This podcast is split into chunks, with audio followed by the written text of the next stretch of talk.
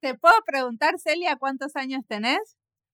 No, 20, no, nunca digo mi edad, ni por teléfono ni nada.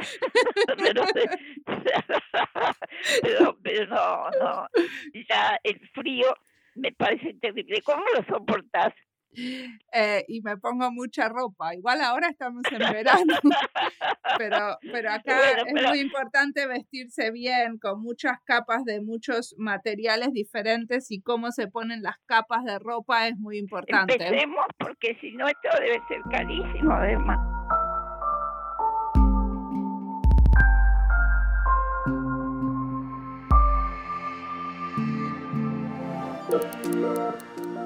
Pensé que el episodio anterior era el último de la serie de espacios habitables, pero tuve la suerte de poder hacer esta entrevista. Entonces acaba. Es una chapa a la serie, pero quería que conozcan a una pionera en el entender cómo la arquitectura se puede beneficiar de la ficción.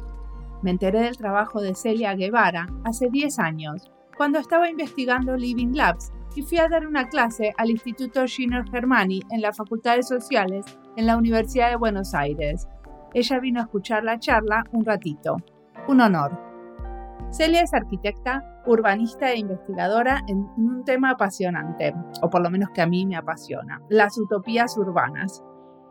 En esta charla nos va a contar sobre las utopías urbanas argentinas y repasar también algunas como en Uruguay y Brasil, por ejemplo. Ella dice en uno de sus escritos que las utopías nos conectan con nuestros sueños más profundos, con lo surreal de nuestra personalidad nacional.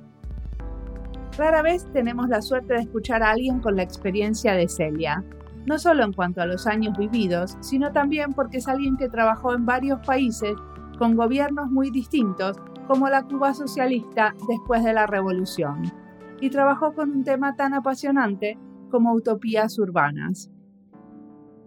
Mi nombre es Mariana Salgado y esto es Diseño y Diáspora.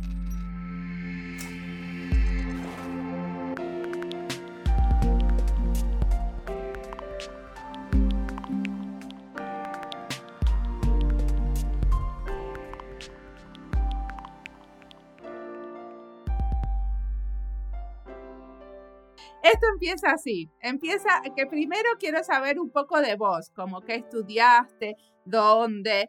Entonces, un poco como de tu trayectoria y después vamos al tema de las, de las utopías, ¿sí? Bueno, yo me llamo Celia Guevara, soy arquitecta y me he recibido en Buenos Aires de arquitecta. Después he trabajado en varios lugares, he estado primero en Cuba, en donde estudié filosofía y sobre todo dialéctica y marxismo también en relación a, a lo que cada uno hacía, es decir, que lo hice en relación a los trabajos de urbanismo, ¿no?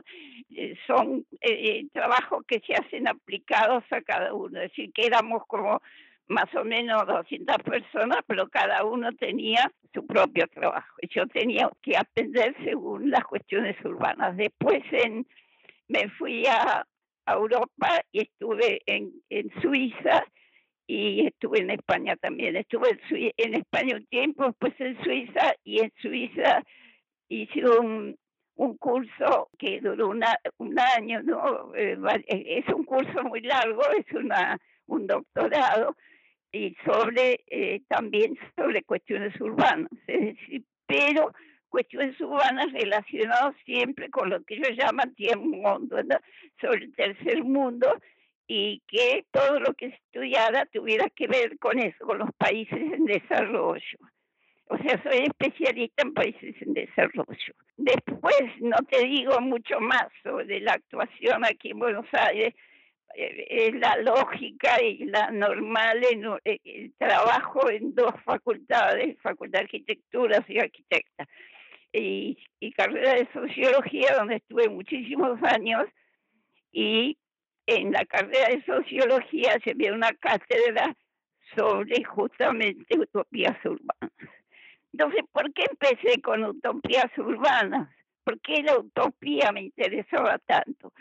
Porque la utopía, lo que se llama utopía urbana, es el comienzo de la arquitectura moderna o del urbanismo moderno, porque estos tres, eh, por ejemplo, Fourier, Saint-Simon y Owen, que son los, los protagonistas más importantes de la utopía urbana, dos son franceses y uno es, no sé si escocés o escocés, bueno, de habla inglesa. Estas personas son progresistas, eh, socialistas eh, o socializantes, vamos a decir, pero siempre reflejados sobre el espacio, cosa que no hizo Marx.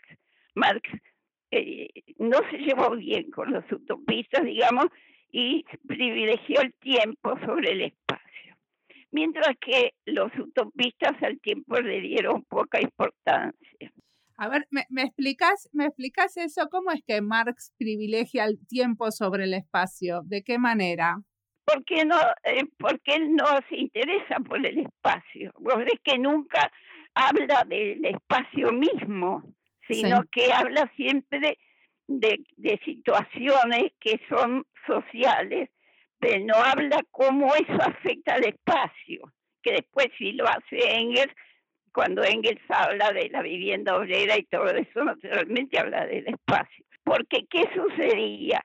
Cuando ellos, todos los utopistas, querían ir a América, porque América, estoy hablando del siglo XIX, naturalmente, cuando América era el continente de lo nuevo, de lo, de lo que se podía, y Europa, lo de, lo de lo antiguo, lo que ya no se podía y no se sabía qué hacer. Mucha gente socialista quiso viajar a, América y, efectivamente viajó. Es decir, que, por ejemplo, hubo este Owen, de que te nombré, fundó una, una cosa que se llamaba una comunidad que se llama New Harmony, New Harmony, no sé, me acuerdo creo que Indiana, y también después hizo algunas comunidades sobre, a todo le salió mal, porque a los utopistas que no entendían nada del lugar donde llegaba, todo les salía mal. Los italianos, por ejemplo, eh, no me acuerdo cómo se llaman, pero eran anarquistas, no, no socialistas, fundan en Brasil lo, lo que se llama la colonia Cecilia, que fue muy famosa, una utopía urbana, pero una utopía también social muy importante. ¿Cómo se llamaba? Cecilia, el nombre de una mujer, Cecilia, ¿no? Sí. La colonia Cecilia se llama. Bueno, sabes que Brasil es famoso por la utopía de Brasilia, porque en realidad viene a ser una utopía, una fundación completa que nunca ha funcionado bien como ciudad. Entonces es como una especie de gran utopía, se considera Brasilia la, utopía máxima, que ellos son los fundadores del urbanismo moderno, es decir, que de ellos van a venir después los que son realmente urbanistas. Ellos son más bien eh, más sociólogos que arquitectos, pero siempre tienen en cuenta el espacio, las divisiones espaciales, las formas en que se va a funcionar esta, esta comunidad. En, en, América hubo muchas, sobre todo en Uruguay. Uruguay ha sido flore, florecido, las utopías en Argentina también. Y bueno, yo te quería hablar más bien de las utopías nuestras, de las, de las utopías eh, que a mí me interesaron en, en, mi país. No Perfecto. Sé si te parece. Me parece bárbaro. Bueno, para empezar, en el siglo XIX, ¿no? Estamos, para mí, yo soy sarmientista completa, soy de pero para mí eh, Sarmiento es el fenómeno más grande que hubo en este país. Como escritor me parece extraordinario y como persona me parece extraordinaria con todos sus errores. Nadie discute que ha tenido errores, pero es de una capacidad que me parece asombrosa, porque inclusive en urbanismo, que muchas veces los urbanistas no nos hacemos, ¿no? es decir, tiene una, una capacidad, una amplitud de criterio enorme. Bueno, este hombre escribe una utopía que se llama Argirópolis. Argirópolis, él todavía no conocía Buenos Aires, vivía en Chile, y vivía en Chile porque había tenido que irse, lógicamente, porque lo persiguieron desde San Juan, donde él vivía, y casi toda eh, la gente echaba rosas en el gobierno, y casi todo el mundo que era liberal se escapó. Entonces, él lo único que le interesa en la vida es eh, quitar las rosas del gobierno y todo lo que hace, incluso el Facundo, que me imagino que lo conoces, ¿no? Sí, claro. Claro, incluso el Facundo lo escribe solo para tirar a Rosa, sin embargo, eh, creo que es realmente el, producto más importante que ha hecho la literatura americana. Y es impresionante que una persona lo único que quiera es tenga un proyecto político, sin embargo, lo más importante de ese libro es lo maravillosamente bien escrito y la imaginación que tiene, porque hay que, hay que ver que él no conocía nada casi de lo que hablaba. Eh, eh, vivía, había vivido en San Juan, había sido un maestro, un pobre maestro rural, y después en Chile fue donde desarrolló todas sus, sus posiciones. Los chilenos se portaron admirablemente bien. Contame de la utopía del Girópolis que escribió Sarmiento. De Argirópolis. Argirópolis es según él, él dice que eh, Martín García, que es la, isla, ¿sabes cuál es? ¿no? Martín García es una isla donde estaban los presos. Hubo, que después se llevaron los presos, que siempre ha el litigio con Uruguay, una isla en medio del Río de la Plata. Bueno, ahí él, él supone que ahí hay que fundar una ciudad que sea la, la ciudad que depende, que todas las otras ciudades, Buenos Aires, eh, Montevideo y, y ah, Paraguay, ¿cómo se llama la de Paraguay? Que no se me va de la cabeza. Asunción. Entonces, que todas esas ciudades dependan de, de la, del gobierno de, de esta ciudad que, que, que le va a llamar el Argirópolis y que entonces se acabe esta contienda porque va a estar ahí una representación de cada país. Es decir, es un Mercosur verdadero porque además estudia todo, estudia todas las, estudia la navegación, estudia la agraria, las posibilidades industriales, bueno, estudia todo. En Argirópolis y todo eso lo hace nada más que para pelear contra, contra Rosas, es decir, que todo lo que él imagina y todo lo que él vive es para pelear contra Rosas, hasta el punto de que no quieren Argirópolis hablar de los ferrocarriles, porque sabe que Urquiza no quiere saber nada, y él que es loco de los ferrocarriles, porque todo esto viene de su viaje, lo mandan los chilenos a Estados Unidos, y él ahí esto tiene que ver con la, con la fundación de los norteamericanos de Washington, porque Washington se funda en Estados Unidos para no, eh, por ejemplo, tomar ni a Boston, ni a Nueva York, ni a Filadelfia, porque cada una de esas ciudades era muy importante y quería tener ser el centro. Entonces fundaron una ciudad nueva, que es Washington, para que no hubiera peleas entre ellos. Entonces, un poco es la idea que él trae, porque tiene mucha admiración por Estados Unidos. Aparte de eso, entonces, él toma Entre Ríos, y Entre Ríos, que es porque está en lo que él piensa siempre en la navegación de los ríos, deben fundarse pequeñas localidades de habitantes agrarias y que así debería ser eh, la Fundación Argentina. Bueno, más o menos es eso, aunque por supuesto hay más cosas, pero más o menos es eso lo de Sarmiento. Pero él termina fundando una, una no, no. No, no, él no termina fundando nada. E, esto que yo te digo fundando es una, es una forma de hablar, porque él nunca fundó nada. Él, él cuando llega a Buenos Aires, después, después de Caseros, en realidad eh, cambia completamente porque eh, estaba no hablaba de los ferrocarriles y lo primero que hace es que fundar ferrocarriles es que fundar industria de la cual no quiso hablar inmediatamente la cerveza la, lo poco que en Argentina se fundó entonces fue por impulso de Sarmiento. Pero él no, eso fue como una fantasía, como una ficción, que él mismo dice, fue una ficción que yo utilicé para ver si de alguna manera podíamos sacar las rosas. Él lo que quería que él le llamaba el tirano, que el tirano se fuera, ¿no? Esa es su, su, su batalla y la gana. Lo extraordinario para mí es que esa generación que se llamó de 37 gana esa batalla y, y, y echa rosas, independientemente de que tuviera razón o no, sin entrar en eso, ¿no? Lo extraordinario es que las ficciones se hagan realidad, ¿no?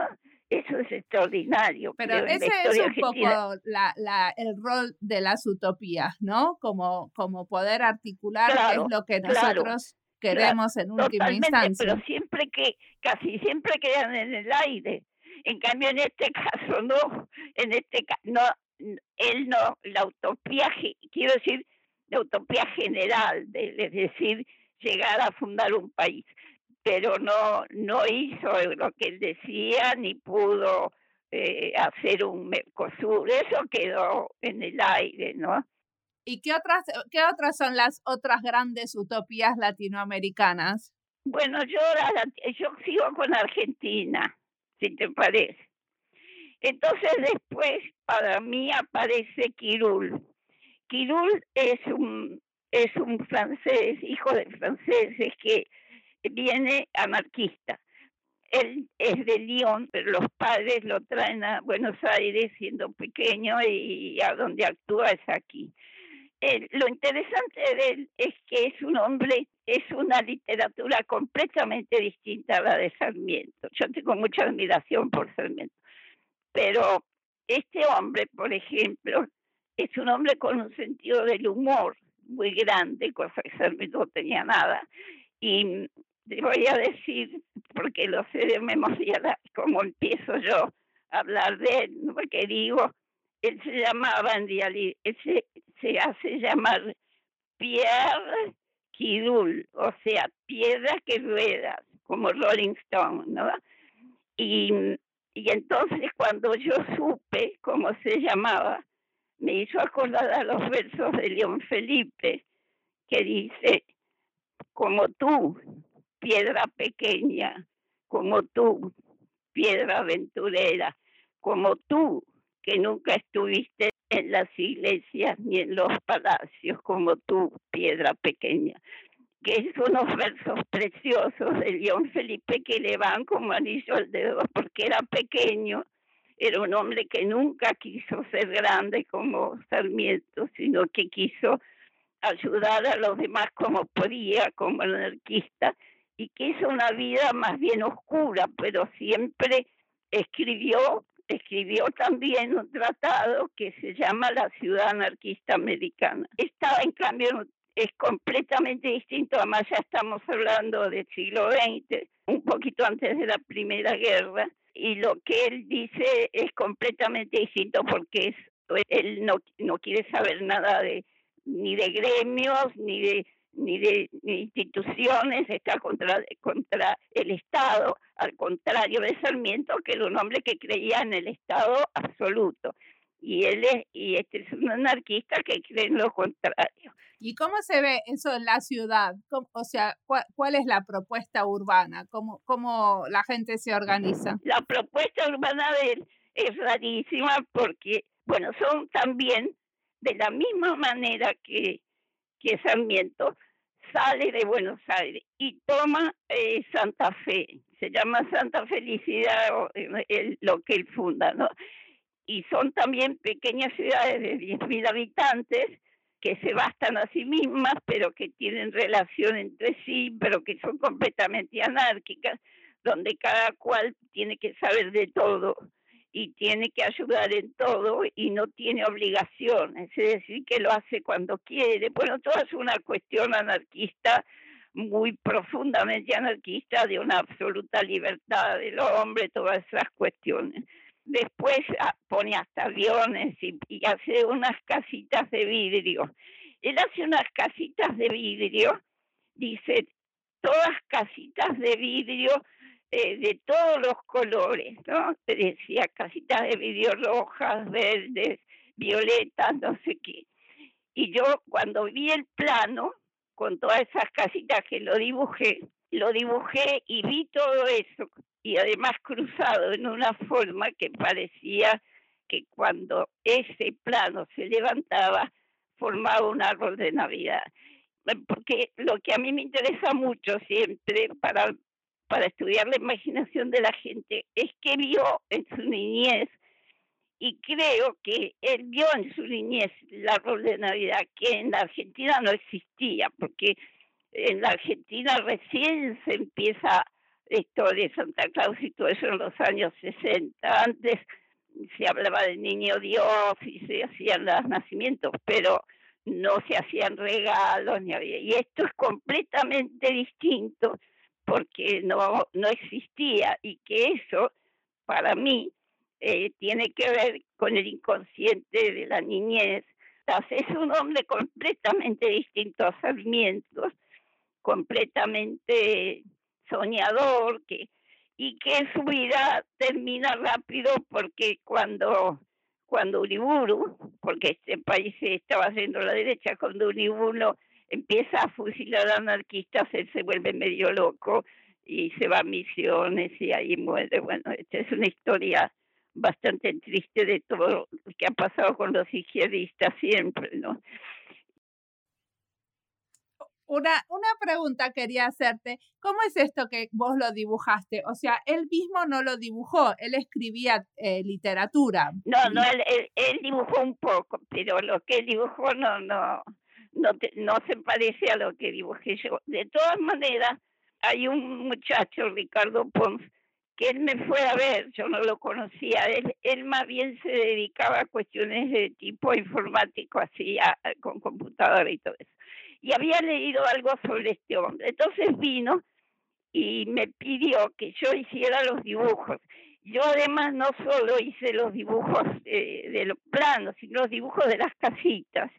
Y tengo un, una película sobre eso que le hizo él, porque yo no tengo nada, no tengo nada de cine pero él hizo una película con mis dibujos y que es preciosa porque se ven las casitas de todos colores y todas esas cosas. Dura tres minutos, pero es una, pero es una belleza por la imaginación, no por lo que hice yo quiero decir, sino por la imaginación de él, tan poética, no tan distinta, que se une para mí al surrealismo. Yo siempre he creído que la Argentina es un país surrealista porque todo lo que es inmigración y los objetos que se traen, que no tienen cuando llegan, son objetos que tenían un, sentido de uso en Europa y cuando llegan a Argentina pierden su sentido y quedan como especies de objetos sin sentido y que forman entonces,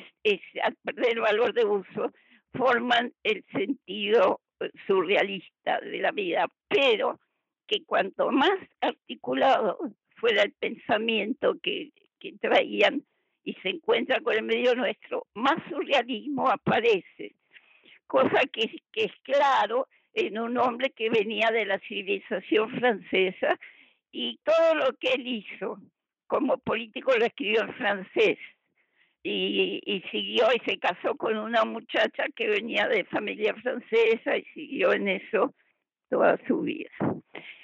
Paso a otro que se llama Julio Moliveria. Eh, me interesa mucho, es un anarquista también, y escribió algo que se llama La Nueva Argentina. Es un hombre de Yo lo conocía, Julio, a Molina Iberia. Vos hablas de Juan. Ah, es verdad. Es el nieto. es el nieto, sí. Eh, justamente Juan era muy amigo mío, ¿lo conociste? Sí, sí, sí. Era una persona extraordinaria. Bueno, este hombre, el abuelo de él, claro, es una familia completamente distinta. Vos sabés que los Bedia vienen de los Bedia y todo eso. Son gente muy distinta, intelectuales, de, eh, gente que no, no es como un pobre inmigrante que viene y tiene que hacer su vida como puede, sino que ya vienen de otra cultura y de otra gente muy culta. Y este hombre que trabajó con Macedonio Fernández, sobre todo con Macedonio Fernández, ¿sabes quién es, no? Sí. Y con Leopoldo Lugones y con toda una cantidad de gente así muy importante, fundaron cuestiones anarquistas. Y él fundó en Paraguay una colonia, eh, como una comunidad anarquista, que tampoco tuvo éxito porque todas las comunidades se venían abajo. Y Julio Molina como era arquitecto también, era arquitecto como Juan, Julio Molina eh, fue el que hizo los planos y todas esas cuestiones. Yo no, los planos se perdieron, yo, eh, pero lo que no se perdió fueron las viviendas que las guardaba Juan y las debe tener su familia, no sé, eh, las guardaba Juan y era una maravilla porque estábamos hablando de 1913 por ahí y eran absolutamente modernas con vidriadas así como como octógonos de vidrio conectadas así con las cocinas y los baños y formaban algo que no sabemos bien qué es porque el plano se perdió. el plano sí se perdió no lo tenía ya Juan cuando hablamos del tema y bueno, y, toda la vida hemos sido amigos.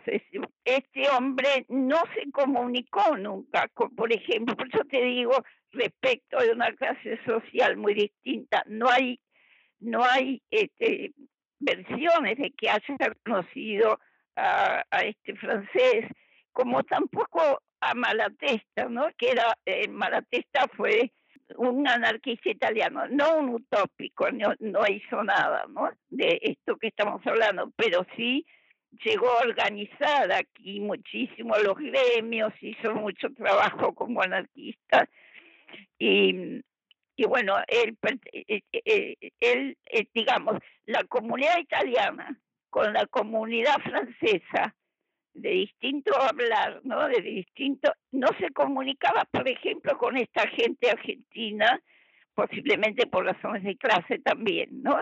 No lo sé, es algo que me imagino, pero son como como corrientes distintas del mismo anarquismo. Malatesta no es un utópico, es otra cosa. Y bueno, eso sería eh, lo que hay en el siglo XX. En el siglo XX también pero ya muy adelante, aparece Claudio Cavelli.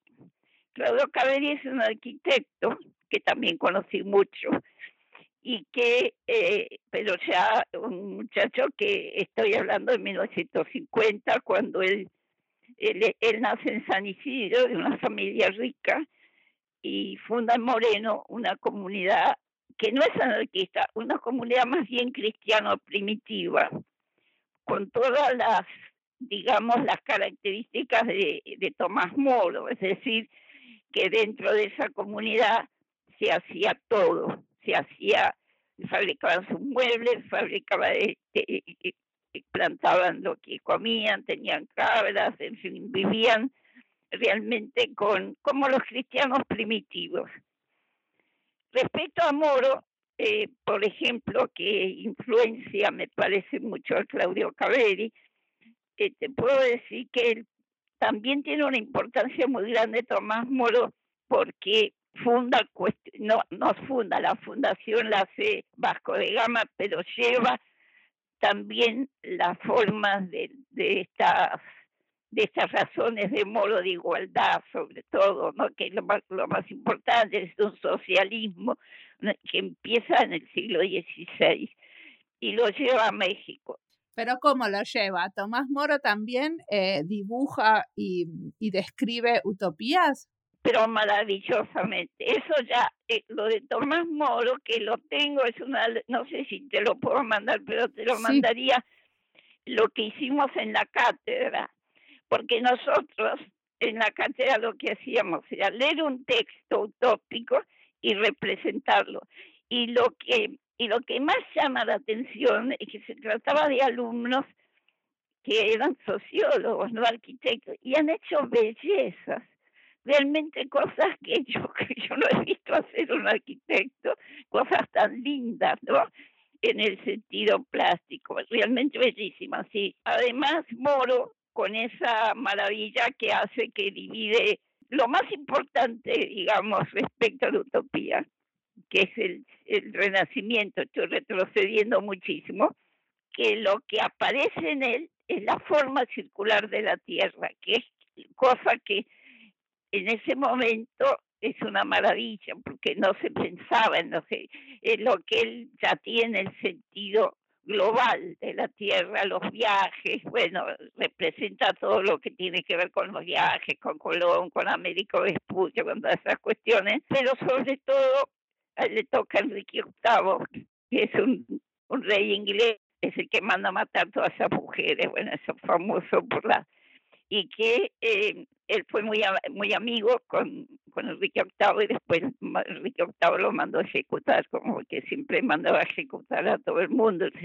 En Inglaterra se lo considera un santo, Saint Thomas More, porque él defendió, bueno, defendió la, la religión católica y defendió contra, contra Enrique VIII, que era un reformista de la religión, más o menos protestante, aunque no es protestante. Y bueno, pero lo que me interesa es su, su influencia, porque allí, en esa corte, la, primer, la mujer de Enrique VIII era española y se hizo amiga de Moro. Y, y, llevó, y una de las doncellas de, de, ella eh, se casa con un, era una chica de familia de alta nobleza, se casa con un muchacho mucho menos así, pero un hidalgo, y que pelean contra Carlos V por la igualdad también en, en Segovia y también muere ejecutado. ¿no? Al mismo tiempo casi, muy poco después que matan a, a Moro. Y, y también en Francia, por ejemplo, aparecen influencias de en Lyon. En Lyon que después es lugar donde nace este utópico que yo te dije, Kirul. En Lyon eh, aparece, por ejemplo, unos lugares en Pion de la Montaña, que queda muy cerca de Lyon. Eh, también había comunidades donde todo se hacía en esa comunidad. Son comunidades que además se forman contra las pestes. Está muy de moda ahora porque con las pestes que estamos viviendo, porque era eran comunidades cerradas, no se, no se aceptaba nada de afuera, hacían sus telas, hacían sus vestidos, tenían ovejas, cabras, no sé qué. Bueno, vivían como, como eso, como cristianos primitivos también. Y también eh, Moro, a través de, Platón en realidad, porque eh, Moro es muy platónico, ¿no? es Platón, pero el que habla de, de todas estas cosas de las ciudades pequeñas, y eso aparece en los jesuitas también, en nuestro país, en la parte jesuítica y en Paraguay, las comunidades jesuíticas tienen muchísima influencia platónica y de moro.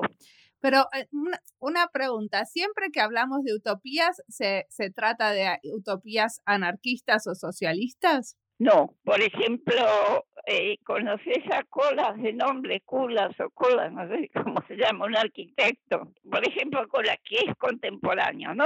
Este hombre que tiene una, más o menos, una importancia tan grande como Le Corbusier, lo que pasa que la tiene posiblemente dentro del, de, de la gente que hace arquitectura, es un gran arquitecto, pero es un hombre de derecha.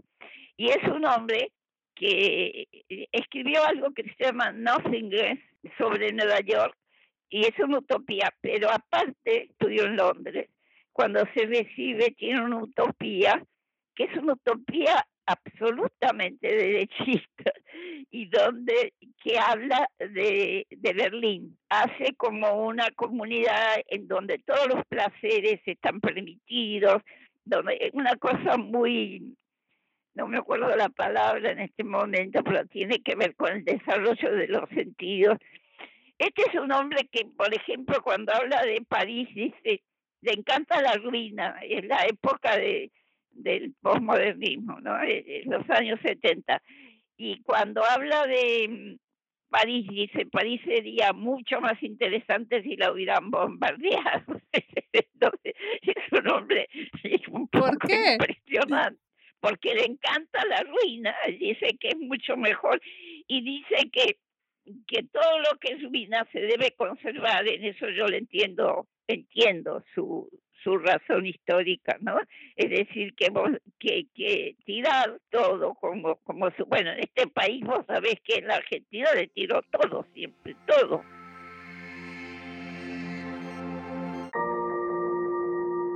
Entrevisté a varios diseñadores que usan la ficción como manera de explorar el futuro. Sin embargo, no se refieren a utopías. A veces esa ficción es provocadora y lo que pretende es avanzar en la discusión sobre un tema que no es fácil discutir. Ese es el caso en el uso de artefactos críticos o en el diseño especulativo. Explorar los límites entre nuestros sueños y lo posible. Las utopías son parecidas, solo que en algunos casos incluso se intentaron llevar a la realidad. En el artículo que escribió Celia sobre utopías urbanas, el caso Kiroule, ella dice que la ciudad anarquista da la impresión de un escenario donde la vida cotidiana es paradisíaca. Por eso mismo, porque es ideal y no real, más interesante, más justa, más vital, pero fuera de la realidad. Y que esté fuera de la realidad no la hace menos genial, Podemos crear utopías para diseñar futuros posibles y empujar hacia donde queremos ir, para entender la dirección si queremos una vida más justa. Sigamos escuchando a Celia.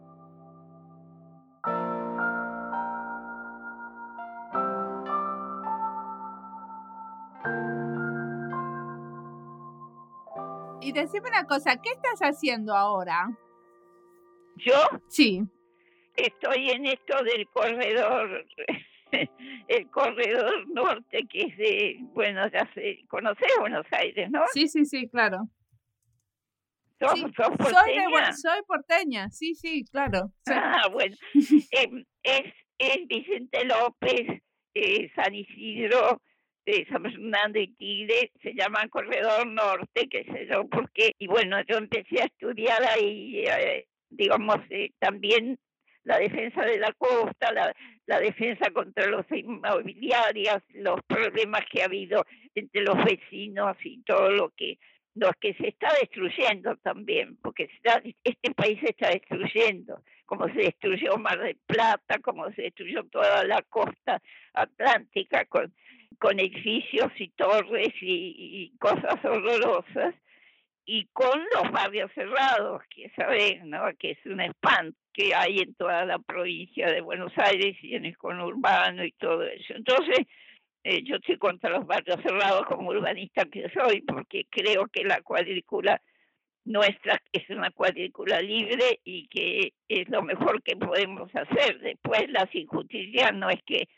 no es que no van a aparecer en la cuadrícula, pero por lo menos la gente se ve, no hay muros que separan, no hay no hay una injusticia tan tan sólida, digamos, como puede ser un muro, ¿no? Esa es la posición lo que lo que me olvidé de decir en este corredor norte que estudiamos, lo más importante es que hacemos absolutamente interdisciplina, es decir, que nosotros no somos arquitectos ni sociólogos, porque se hace en sociología, sino que vienen paisajistas, vienen abogados, vienen artistas, viene gente que no tiene ninguna educación también, vienen no solo sociólogos, sino antropólogos, eh, geógrafos, y bueno, formamos eso.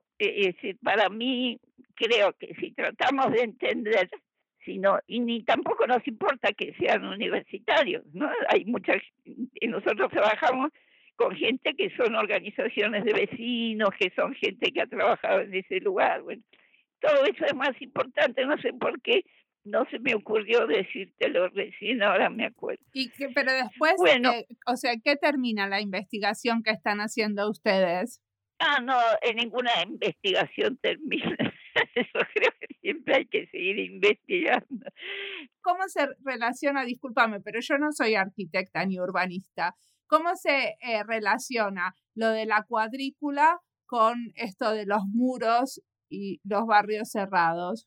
digamos, la, la forma en que se hace Buenos Aires, que funda Buenos Aires es una cuadrícula, ¿no? Esa cuadrícula puede crecer hacia cualquier parte, por eso tiene esa ventaja, ¿no? Porque si vos haces una cosa redonda o tonal, no sé, de, de otra manera, el crecimiento es muy mucho más difícil y mucho menos democrático porque las cuadrículas siempre tienen el mismo tamaño, ¿no? Son cuadra por cuadra, o sea, son cuadrados que tienen siempre la misma eh, dimensión.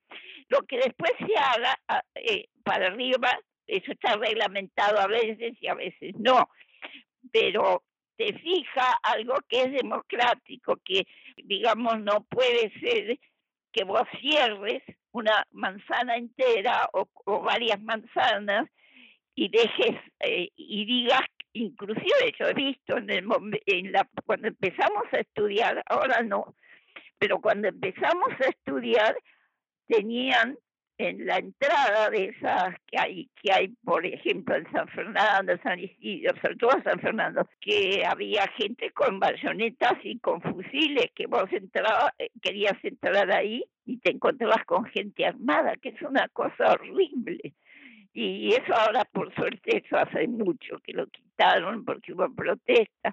Pero de todas maneras, si vos entras ahí, te revisan como si entraras a otro mundo a otro país, te revisan el auto, por ejemplo, si vas en auto, que generalmente vas en auto porque es la única forma, y te revisan a vos y te revisan tus papeles. Es una cosa horrible, ¿no? Eso decís en los barrios cerrados. Claro, barrios cerrados. Hay distintas formas, le dicen también, no me acuerdo, o sea, porque eh, tienen distintas les dicen countries también porque son como de vacaciones, muchos son como de vacaciones, pero hay otros que no son de vacaciones, sino que son formas de vida, como hay en el Tigre, en el Tigre, no sé si oíste hablar de Nordelta, ¿no? Sí. Pero bueno, eh, son como grandes, a veces enormes, eh, casi tienen 200 mil, 300 mil habitantes, son inmensos y, tienen una cantidad de reglas que son propias, es como si fuera otro país. Eh, eh, ahí, ahí tienes que aceptar las reglas que cada comunidad sostiene, ¿no? Eso también es una cierta forma de utopía, pero muy de derecha, por supuesto, porque generalmente gente muy rica. Bueno, que la idea justamente es eh, tocarse lo menos posible con gente de otras clases sociales, ¿no? Claro, e, exacto, exacto. Esa es la idea. Y además no solo eso, sino como eh, se supone como una defensa contra contra esa pobre gente, no, no solo a no verlos, sino tener, tenerle cierto temor y entonces como lugares cerrados. ¿no? hay nada peor que un lugar cerrado. Mira, yo no doy más de esta cuarentena. Yo creo que me voy a volver loca porque no lo soporto. Porque nosotros llevamos ya de más de tres meses encerrados y no, y no nos dejan en paz, y no nos dejan salir. Es terrible, me imagino. Sí, terrible. Y decime, de las utopías, eh, de las utopías estas eh, socialistas y anarquistas, ¿hay alguna que funcionó?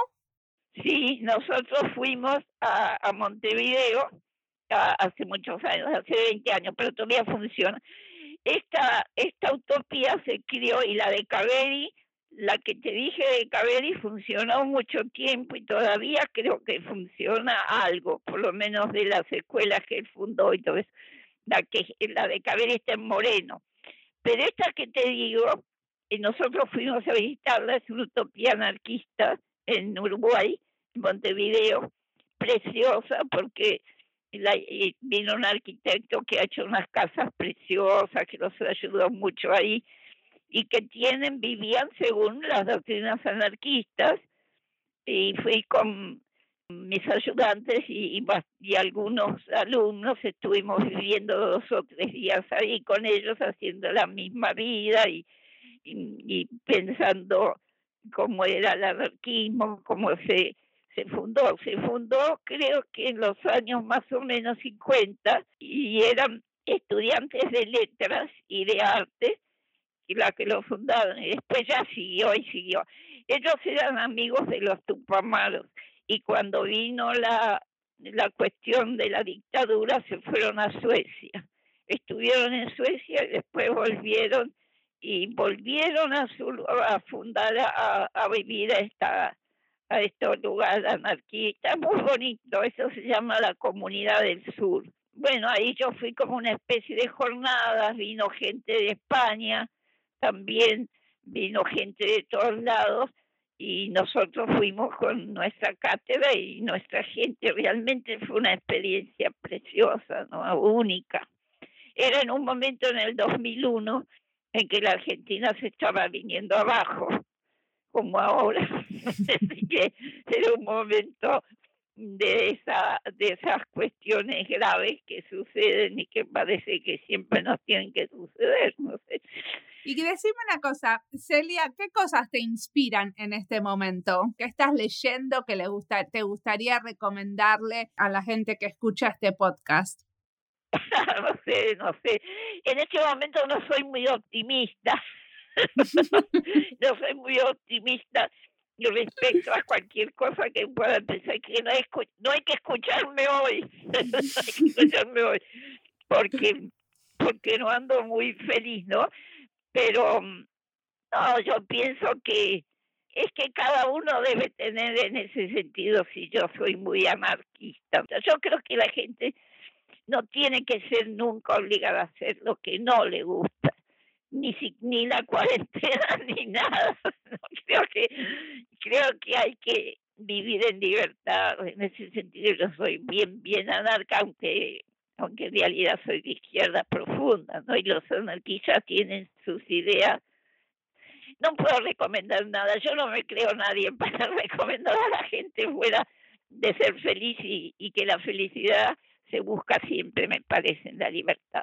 Eh, conocí finlandeses, conocí un unos finlandeses hace muchos años que fui a un congreso y, y, eh, y este señor era una pareja, pero venía con la señora este señor era un especialista en esta escritura y lenguaje extraño que, que existe en los países escandinavos, creo que en Finlandia específicamente, y que era muy sabio eso, ¿no? Y fue amabilísimo, inclusive me dijo que si yo quería ir a Finlandia, que que, no, que me invitaba, que la señora me dijo, no creas que es una pavada lo que te dicen, porque nunca invita a nadie y te ha invitado. y, pero por supuesto nunca fui, porque aparte de que yo tengo terror del frío y todo eso, y ahora menos, porque ya soy demasiado vieja para pasar helada, pero ni aún entonces lo que yo sé y lo que he oído es que lo que la gente es lo que hay es mucha honestidad, no mucho que lo que no se miente, por lo menos, no, digamos, habla algún mentiroso. hay poca corrupción. Eh, claro, no todo eso que, que hay por otros lugares de los que no quiero hablar, pero que, que, tener confianza debe ser algo que debe ser muy interesante yo tuve porque cuando viví en Cuba eh, yo tenía confianza en esa forma de vida, ¿no? Que da la libertad. ¿En qué, año, ¿En qué año viviste en Cuba? ¿En qué año viviste en Cuba? Yo fui varias veces, pero muchísimas veces, pero viví y trabajé especialmente varias veces, pero estuve eh, trabajando al principio, a ver, ya no me acuerdo, pero en los años 70. Em, Después de la revolución bueno, sí, después de la revolución, en el sentido de que yo llegué a Cuba en el 59, con plena revolución, llegué dos días después que Fidel. Así que vi toda la revolución. Pero después volví a trabajar, después que murió mi hermano. Ahora sí me recuerdo, había muerto mi hermano en el 67 y yo llegué en el 68. Estuve trabajando como arquitecta, como urbanista eh, un tiempo y, y después volví a Buenos Aires, después he vuelto varias veces incluso a trabajar y bueno, es un país que, eh, que quiero muchísimo, por supuesto. ¿Y qué construiste en Cuba? Bueno, eh, lo que construí fue un de barrio era eh, que está en las afueras de La Habana y que yo lo hice con, con una... entonces se hacía todo en forma con prefabricación, ¿no? Porque, se, porque estábamos muy apurados para dar vivienda.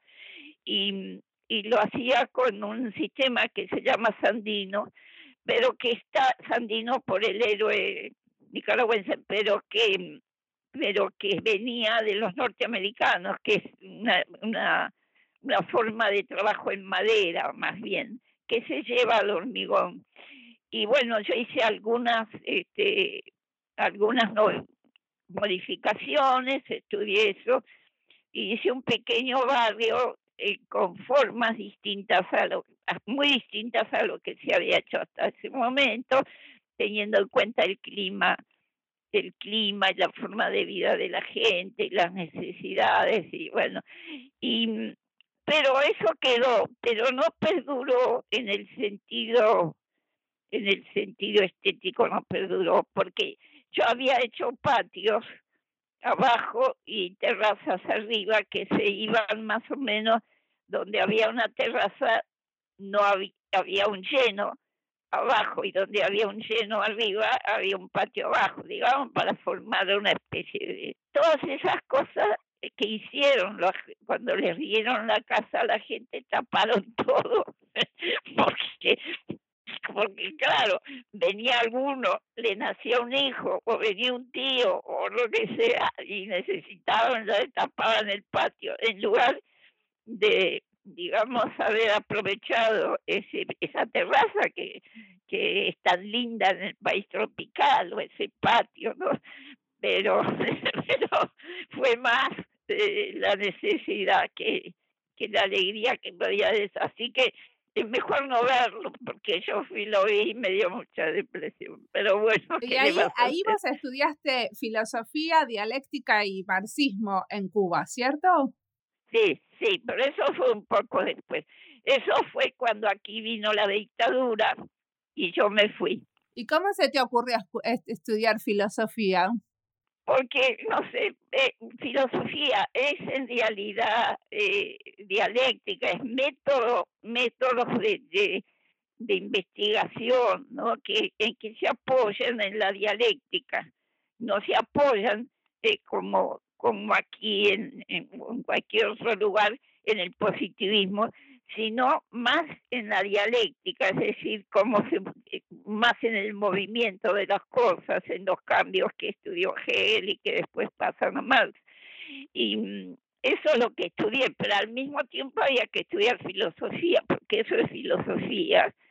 Cómo está el mundo ahora, no sé para qué servirá, ni sé qué es lo que pero por lo menos tenemos esa esa visión de las cosas, ¿no? Es decir, yo creo que si uno quiere entender el universo, cosa que no es fácil, por lo menos lo, lo poquito que puedas entender, no lo puedes entender si te limitas a una carrera que estudiaste vos o a una práctica de cualquier naturaleza que sea, ¿no?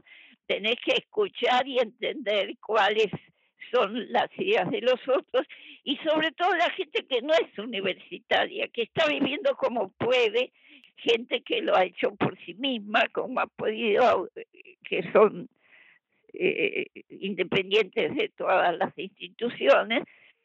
O sea que todo eso me parece que va formando un criterio distinto. Bueno, por lo menos es lo que yo pienso, ¿no? Y lo que pensamos los que estamos todos juntos ahí. Y decime una cosa, para terminar, quiero preguntarte la última pregunta. ¿Por qué tenemos que estudiar utopías hoy en día? Eh, yo te dije por qué la estudié, ¿no? La estudié en realidad porque los utópicos eran los padres del urbanismo moderno, ¿no? O sea que yo tenía que, como cualquiera, así que estudié un poco de historia, ¿no? Pero me parece a mí que las utopías, sin las utopías, no podemos vivir, porque eh, sin una razón de cambio, si, si vos nada más vivís lo que tenés como lo que es, lo que tenés, lo terrestre y, y, generalmente equivocado que vivimos, nunca vas a ir adelante, nunca vas a, renovar, ni a pensar, ni a eh, producir cosas que, que realmente cambien el mundo y que aparte de cambiarlo lo puedas entender, porque creo que no entendemos casi nada de lo que pasa, ¿no? Ni siquiera por qué me ha venido esta enfermedad horrorosa, o a ustedes no les ha llegado, ¿no? Sí, sí, sí, nos llegó, sí, sí, claro, pero lo que pasa es que acá, acá ya pasó como el momento peor, nosotros estamos ya, ah.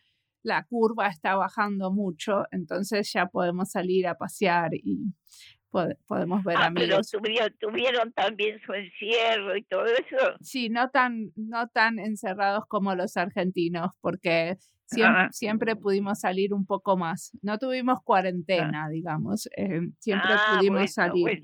me alegro, me alegro, se salvaron, se salvaron. Vos sabés que a mí se me han roto todas las tazas y, y ahora el último vaso y no y no tengo dónde tomar café. Y digo no pero estamos viviendo como náufragos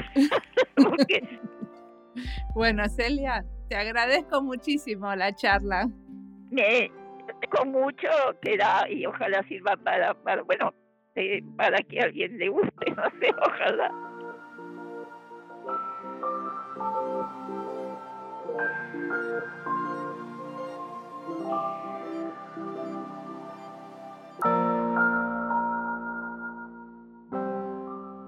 No sé ustedes, pero a mí me dieron muchas ganas de ponerme a mirar cómo son estas utopías. Me encantó la idea de dibujar utopías descritas por otros en textos y crear nuevas. Si hoy construimos una utopía, ¿cómo sería? ¿Cómo las podemos usar para pensar el futuro y transformarlo? ¿Cómo podemos diseñar una utopía teniendo en cuenta a otros seres vivos, diseñando para el pluriverso?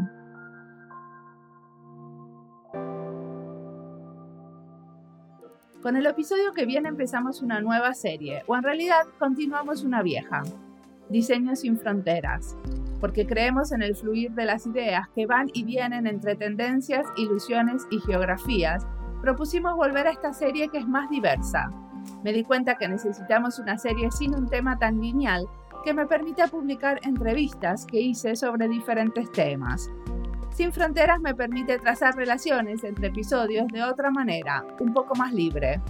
Desde el jueves que viene, los jueves son Sin Fronteras. La música del podcast es de Antonio Zimmerman. El diseño de sonido es de Andy Fechi. Este podcast está publicado con licencias de Creative Commons con Attributions. Este fue Diseño y Diáspora. Pueden seguirnos en nuestras redes sociales, Instagram y Twitter o visitar nuestra página web diseñoydiaspora.org. No olviden recomendarnos. Nos escuchamos en la próxima. Chao.